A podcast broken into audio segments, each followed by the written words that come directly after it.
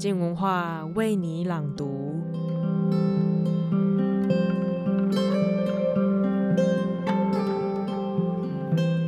我们的平均寿命在这短短的百年之间有了巨大的变化。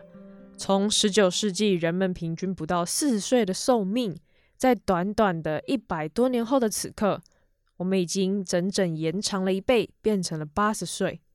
那么这时就会让人好奇，到了下一个世纪之后，我们还有可能再延长超过一百二十岁吗？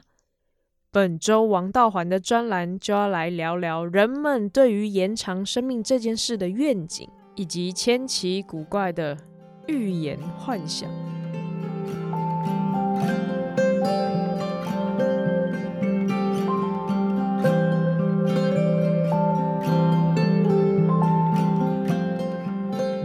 是王道环，我要为您朗读我的专栏《太阳底下无心事》。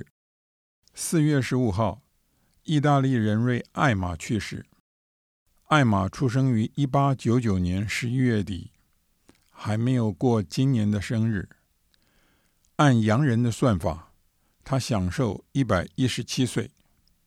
我们东方人论年头，不论生日，会多算一岁。无妨，怎么算，他都是全球最长寿的人。有多少人在人生最后一刻还拥有一个世界第一的头衔？艾玛因为这个头衔。不断有媒体采访，特别是生日那一天，焦点都在他的高寿与养生之道。艾玛可能天生异禀，她有两个妹妹，在世合计超过两百岁。小妹六年前过世时已一百零二岁，可是艾玛透露的长寿秘诀却违反常识。她从少女时代就因贫血遵医嘱，每天吃三个蛋，其中两个生食。这个处方的来历令人好奇，因为贫血与维生素 B 十二的关系，直到一九二零年代才厘清。那一些科学家一九三四年得到诺贝尔奖，二零一五年《纽约时报》的特派员。却忙不迭地算出艾玛大概已经吃下了十万只鸡蛋，那么多胆固醇，整身是好？艾玛还相信，她不到四十岁就把老公赶出门，一人独居，是另一秘诀。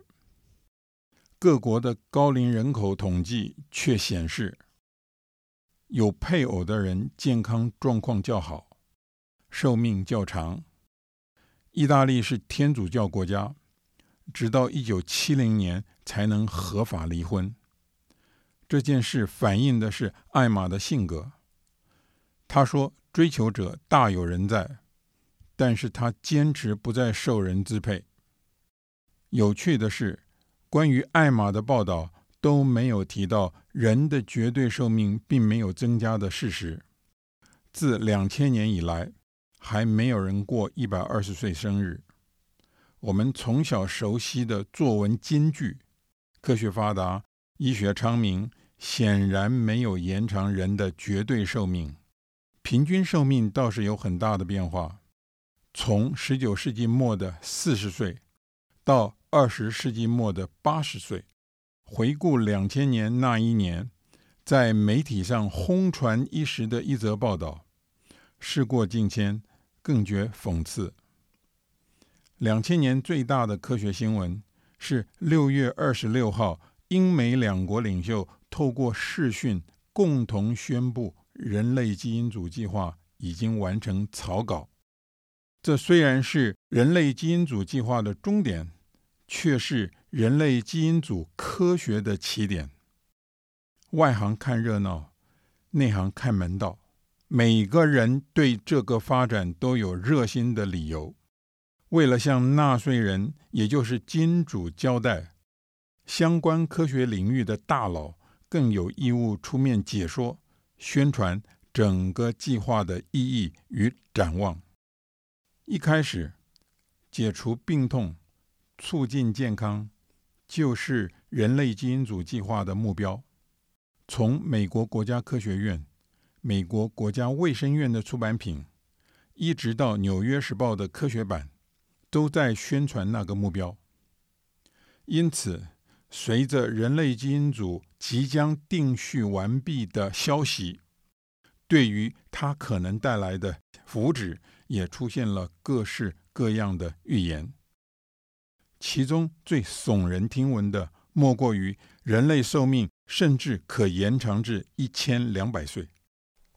根据当时的报纸，那是英国生物伦理学者哈里斯提出来的。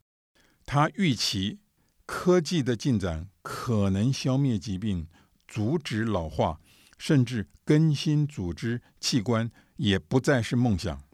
人因此可能突破一百二十岁的寿限。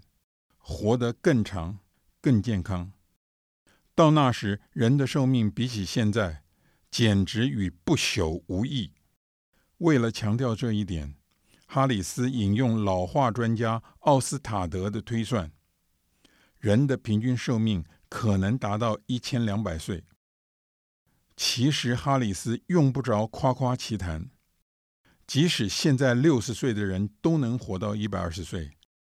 绝大多数都难以想象未来的人生会是什么样子吧。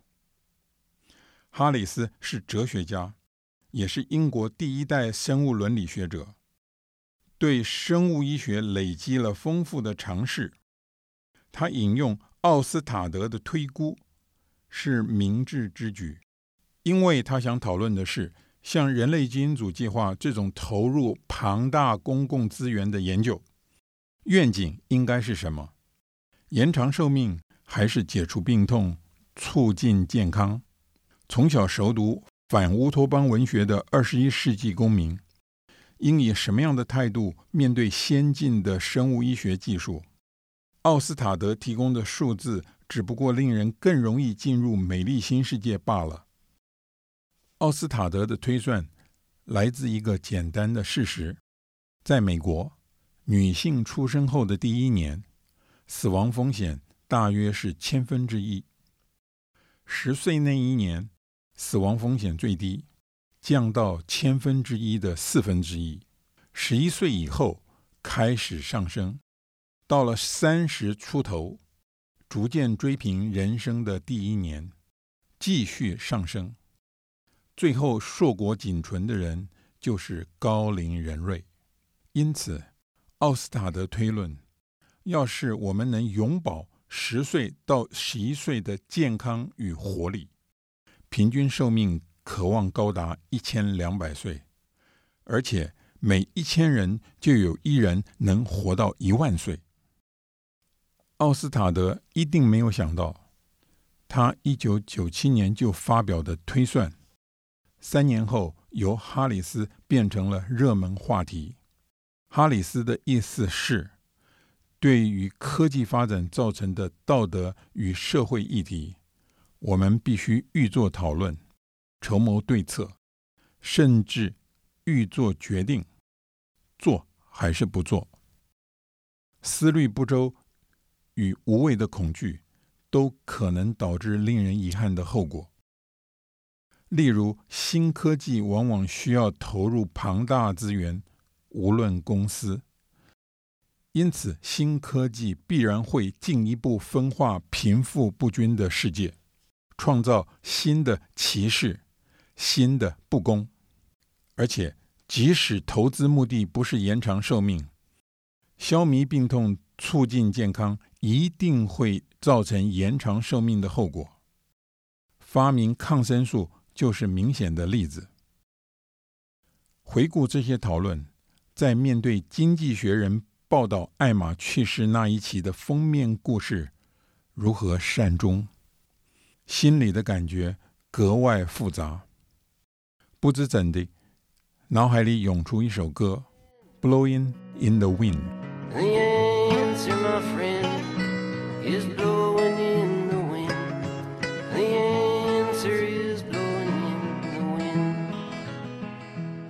两千年的热门议题已经遭人遗忘，善终成了当务之急。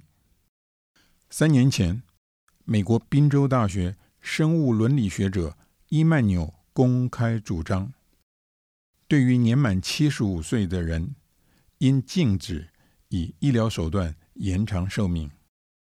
伊曼纽不是纸上谈兵的弹头学者，他除了生物化学专长，还拥有哈佛医学院、哈佛政治学博士双学位，是乳癌专家。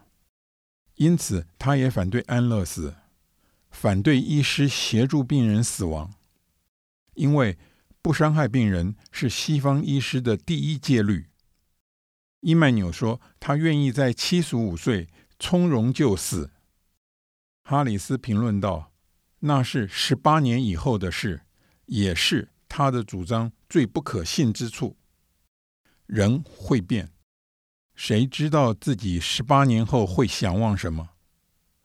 何况经验研究显示，人在面临死亡威胁之际，例如癌症末期，总是想求生，除非生不如死。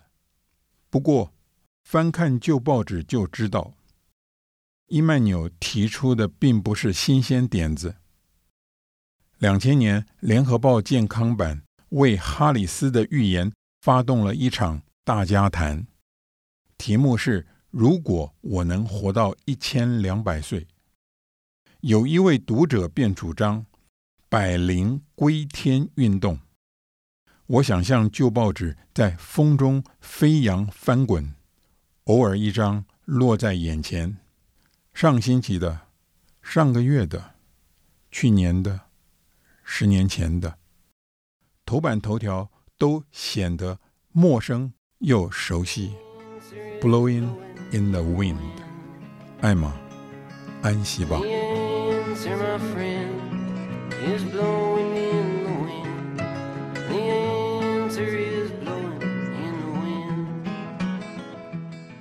今天的专栏就到这里，明天是黄立群的书评时间，她即将分享《那个男人》这本书。女人与那个男人坠入爱河，他们结婚，快乐地过了几年的日子。但是在几年后，男人不幸出了意外死去。女人在庞大的悲伤中开始处理男人的后事。